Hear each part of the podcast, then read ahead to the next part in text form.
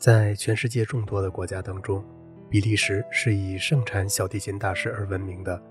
这个与法国邻界的西欧小国，曾经有许多伟大而光辉的名字被记载在世界小提琴演奏艺术的发展史册上。特别是在19世纪，以贝里奥、马萨尔、维厄当、瓦尔西克、伊萨伊和杜布瓦等大师们所组成的强大阵容，更是在当时的世界小提琴演奏和教学艺术界辉煌一时。其先进的技术方法和出色的艺术业绩。使得这个实力雄厚的集团在整整一个世纪中形成了闻名于世的比利时小提琴学派。后来，这一学派又逐渐与方法和风格都十分接近的法国小提琴学派相结合，最终形成了世界三大小提琴学派之一的法比学派。而在法比学派当中，比利时小提琴大师们所做出的贡献应该说是举足轻重的。比利时小提琴大师在19世纪中是全面辉煌的。而到了二十世纪，就似乎失去了往日的风采。但有一个人仍然是站在世界小提琴演奏艺术顶端的佼佼者，他的杰出天才使他成为新世纪比利时小提琴家中的璀璨之星。这位大师的名字就是格雷米欧。阿瑟·格雷米欧于1921年3月21日出生在比利时的维莱伯温。他小时对音乐艺术十分感兴趣。在他的家中，外祖父既是一个音乐爱好者，又可以算是一个音乐工作者，曾经在乡村中担任过乐队队长。格雷米欧幼年时即开始跟随外祖父学习小提琴，由于他的才华出众，因此学习的进步速度非常快。一九三零年，九岁的格雷米欧凭着自己的天才技艺，考取了他家乡附近的沙勒罗瓦音乐学院，并在那里系统地学习了小提琴和钢琴。一九三三年，十二岁的格雷米欧从沙勒罗瓦音乐学院毕业以后，又进入了比利时最著名的布鲁塞尔皇家音乐学院。在校期间，他不仅投身在比利时小提琴学派的正宗传人伊萨伊的得意弟子杜布瓦教授的门下学习小提琴，还同时学习了和声、复调及对位法等作曲知识，使自己在全面的艺术修养方面得到了很大的提高。从布鲁塞尔皇家音乐学院毕业以后，进取心极强的格雷米欧仍然不满足于自己的技术及艺术现状。他踌躇满志，于1936年来到了巴黎音乐学院，拜在了世界著名小提琴大师、杰出的作曲家乔治·埃尼斯库的门下，继续在小提琴演奏艺术方面进行着艰苦的深造。1939年，掌握了精湛技艺的格雷米欧获得了象征着很高荣誉的维俄当奖。继而又在同年获得了弗朗索瓦·普吕姆奖，一时间，这位十八岁的青年小提琴家成为了人们交口称赞的新闻人物。尽管格雷米欧此时已经成名，但他仍然没有停止前进的步伐。第二年，即1940年，风华正茂的格雷米欧又摘取了由比利时政府设置的演奏荣誉奖的金牌，继而成为比利时国内名列前茅的优秀小提琴家。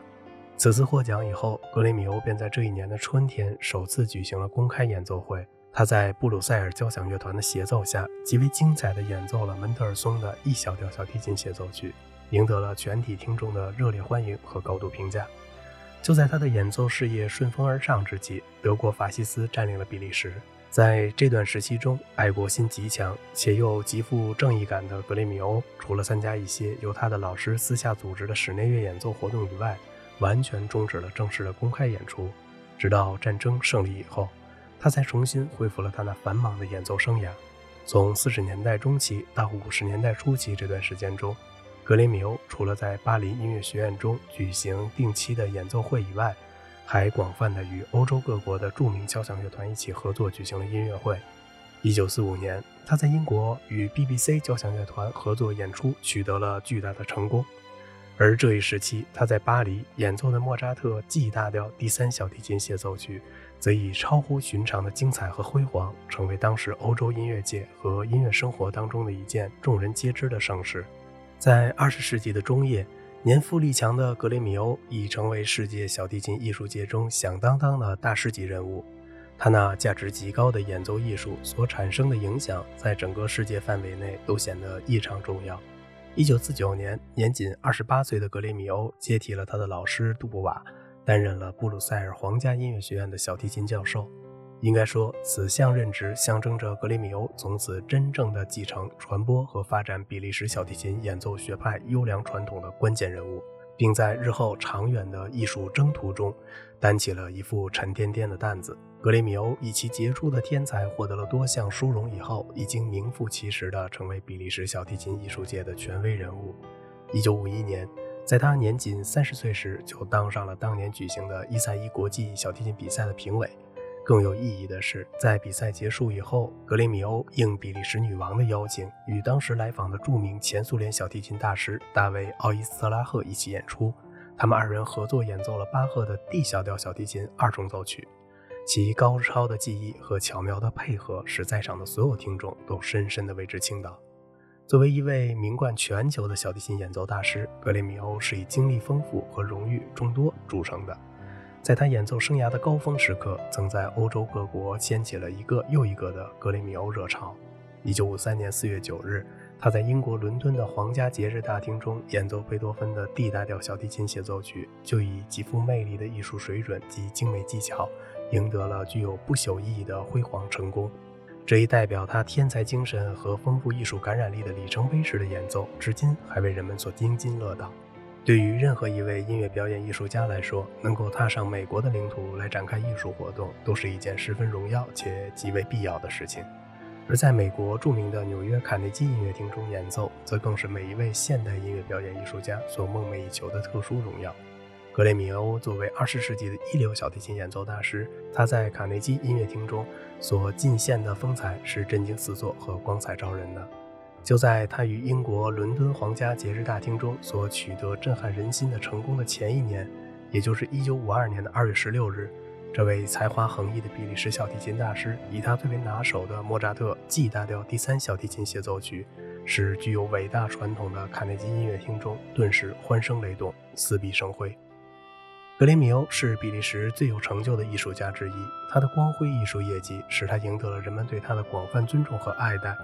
同时，也受到了比利时皇家和政府的特殊嘉奖。一九七三年，比利时王室鉴于他所取得的突出艺术成就和拥有的广泛国际影响，将男爵的爵位授给了他，使他成为为数不多的享有此封号的杰出艺术家。在二十世纪的现代小提琴演奏艺术中，格雷米欧是一位非常富有个性和特殊意义的小提琴大师。从比利时小提琴演奏艺术的纵向发展史上来看，格雷米欧是属于从贝里奥、维俄当到伊萨伊这一条直接的传代线上一脉真传下来的优秀弟子。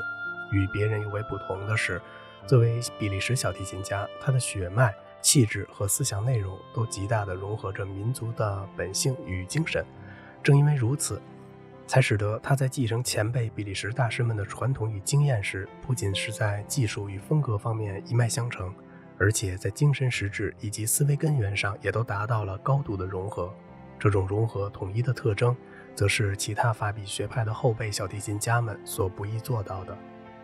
作为二十世纪优秀的小提琴演奏大师，格雷米欧是一位技艺精深、情感丰富的盖世奇才。人们从他的演奏艺术中感觉到，无论在技术方面还是在艺术方面，他都拥有着引人入胜的特点和风格。在技术方面，他与许多伟大的演奏大师一样，具有着扎实的基本功和辉煌的技巧。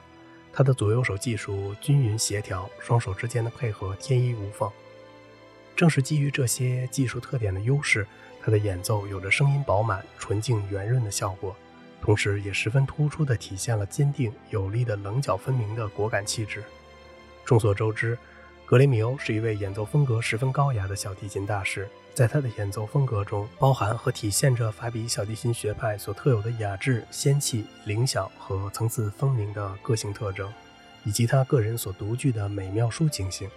这些给人们留下深刻印象的艺术个性与风格，都大量融汇在他演奏的各种协奏曲、奏鸣曲、室内乐重奏曲及其他题材形式的作品当中。在二十世纪众多的小提琴大师当中，格雷米欧也是一位拥有广泛演奏曲目的杰出演奏家。